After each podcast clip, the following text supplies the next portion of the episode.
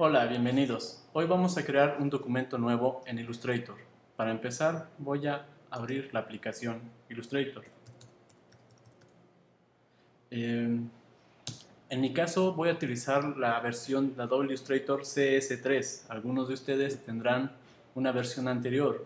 Eh, los cambios no son muchos, entonces voy a procurar utilizar eh, rutas a partir del menú. No voy a utilizar en demasía lo que son los comandos. Entonces voy a empezar abriendo un nuevo documento.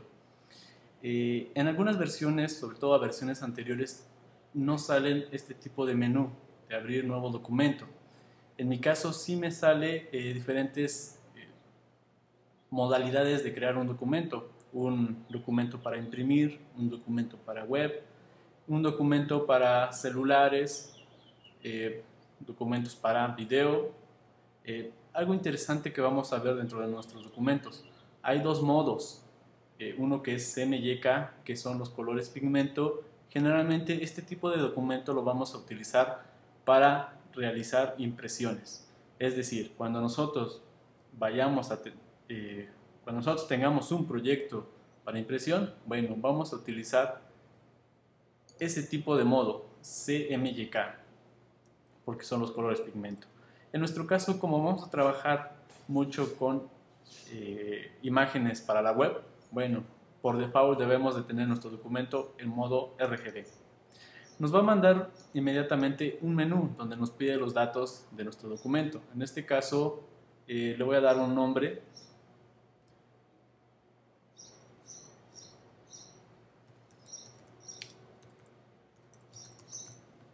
en este caso le voy a poner crear documento en un modo RGB en un tamaño 800 por 600 o bien se puede dar el tamaño eh, cambiando el valor directamente con el teclado. 800 por 600 en este caso las unidades por default me dio puntos. Lo voy a cambiar a píxeles. Y generalmente vamos a utilizar un documento con un formato de modo este, horizontal, una orientación horizontal. Vemos otra vez más opciones. Eh, la condición para generar estas láminas, vamos a emplear el tamaño 800 x 600 y un tamaño horizontal en píxeles. Eh, ya que tengamos todo esto, todos estos requisitos claros, bueno, vamos a darle OK. Aquí tenemos nuestra área de trabajo. En nuestra área de trabajo tenemos esta parte que es nuestro lienzo, donde vamos a tener este, el documento final. Este recuadro negro es nuestro tamaño eh, que le dimos de 800 por 600. Generalmente vamos a tener esta barra en su lado izquierdo. Esta barra, eh, la barra de herramientas que generalmente vamos a estar utilizando. Y algo muy importante, en el lado derecho todo lo que son los paneles. Estos paneles salen del menú Window, es decir, me voy, por ejemplo, a panel Pathfinder, y aquí lo tenemos el panel Pathfinder, y podemos ir organizándolos de esta manera. Damos clic en la palabra del panel, en el título del panel, lo podemos ir organizando de esta manera. Eh, muchas veces los paneles nos pueden estorbar, entonces hay paneles que no utilizamos, a lo mejor sería conveniente utilizarlos, eh, eh, esconderlos. Yo empiezo a esconderlos de esta manera hasta quedarme nada más con los que quiero utilizar. Tal vez pueda utilizar color, tal vez pueda utilizar Pathfinder durante todo el curso. Mm, podemos utilizar layers o capas y así vamos eligiendo nuestros paneles, los que, los que realmente vamos a utilizar para la, la realización de nuestra lámina. Ahora bien, algunos de ustedes van a tener este problema. Bueno, algunos de ustedes en su título dice, ah, en este caso yo le agregué crear documento, a algunos le va a salir CMYK. En este caso lo tengo RGB porque le, le dije desde un principio que fuera RGB. Pero algunas veces no toman eso, eso en consideración y se les olvida. Bueno, es importante tomar el documento NRGB. Si lo tienen en CMYK, en esta parte, bueno, es fácil de cambiarlo. Nos vamos a documento, modo de color, nos vamos a, a modo RGB. En este caso lo tengo activado, no hay problema. Algunos casos lo van a tener activado en CMYK, bueno, lo activamos en RGB. Listo.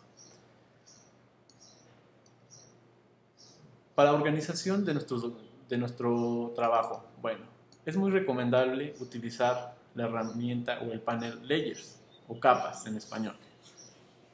¿Para qué nos sirve Layers? Bueno, sucede que muchas veces realizamos un fondo. Me voy a ir a la barra de herramientas, voy a utilizar la herramienta de rectángulo, me voy a una de las intercepciones de mi área de trabajo, jalo hasta el otro extremo y trazo lo que es un, recuadro.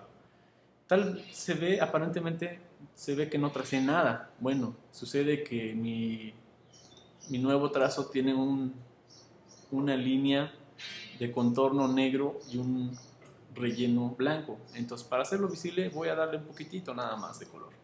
Ahí lo tenemos. Ahí está mi rectángulo. Si observamos layers, me hizo ese rectángulo, se ve muy pequeño. Aquí tenemos nuestro rectángulo que acabamos de dibujar. Entonces muchas veces empezamos eh, dibujando objetos y cuando ya tenemos demasiados se empieza empieza a ser muy complicado organizar todos estos elementos. ¿Qué hacemos? Bueno, generamos otro layer. Aquí en, en el panel layer voy a generar otro layer. Le doy clic. Eh, nos crea automáticamente un layer con, con una numeración 2. Este se puede cambiar el título, podemos decir capa 1, capa 2 o le podemos dar diferentes nombres. En este caso lo voy a dejar así por omisión. Ahora, ¿qué sucede si selecciono el puntero negro y selecciono mi fondo? Bueno, lo podemos mover. Ciertamente. Nos regresamos a Layers. ¿Qué pasa si me acerco en este pequeño recuadro y le doy clic? Me va a generar un candado ¿Qué quiere decir? Ah, bueno, quiere decir que ya no puedes modificar ni mover ni nada este, este objeto. Nos acercamos con puntero negro y no sucede absolutamente nada. ¿Por qué? Porque tenemos el layer con candado. No, podemos moverlo, editarlo, rellenarlo, absolutamente nada. Eh, si lo queremos mover otra vez nuestro rectángulo a su lugar, bueno, jalamos hasta darnos la intercepción. Y ya tenemos nuestro rectángulo. En este caso vuelvo a poner eh, candado y quiero mover, quiero seleccionar, no pasa absolutamente nada. ¿Por qué? Porque tenemos el candado. Esto es Layers. Bueno, voy a seleccionar ahora el Layer 2. En este caso se cambia de color y ahora voy a trazar alguna otra figura. Eh, voy a trazar libremente otro rectángulo. Si ven, el fondo es igualito a lo que es nuestro nuestro rectángulo más grande. Entonces podemos cambiarle de color para distinguir que ahí tenemos un elemento. Y así podemos ir trabajando con nuestros layers. Puedo generar otro layer y en este otro layer voy a poder generar otro objeto. Y esto nos facilita la manera de interactuar con los objetos para que no nos estorben a la hora de seleccionarlos, a la hora de moverlos, a la hora de editarlos podemos hacer capas, organizar todo nuestro trabajo con capas. Tener mucho cuidado con las capas, ¿por qué? Porque muchas veces se traza una capa y arriba de a lo mejor este, este lo tenemos en una capa número 2. Muchas veces eh, se empiezan a trazar objetos arriba de esa capa. En este caso tengo la 2 en el layer 4, en la capa 4, ¿qué pasa si hago esto? Aparentemente desapareció mi objeto. Ah, no desapareció, de hecho nada más lo está cubriendo porque tenemos este nuevo objeto en nuestra layer 4, que aquí lo tenemos. Entonces, para poder ver lo que está atrás, bueno, lo que podemos hacer es hacer clic sobre la capa o layer y jalamos sin soltar. Y soltamos entre la capa que nosotros queramos. Por ejemplo, yo quiero entre layer 1 y layer 2, o capa 1 o capa 2. Ahí lo tenemos. Entonces de esta manera podemos ir trabajando con capas. Bueno, esto es todo por, por hoy. Espero les haya gustado el tutorial, mi primer tutorial. Es raro escucharse este, su voz, es raro explicar frente a una pantalla, no teniendo frente a nadie. Y esperemos que esto les sirva muchísimo para el desarrollo de sus proyectos. Gracias. Bye bye.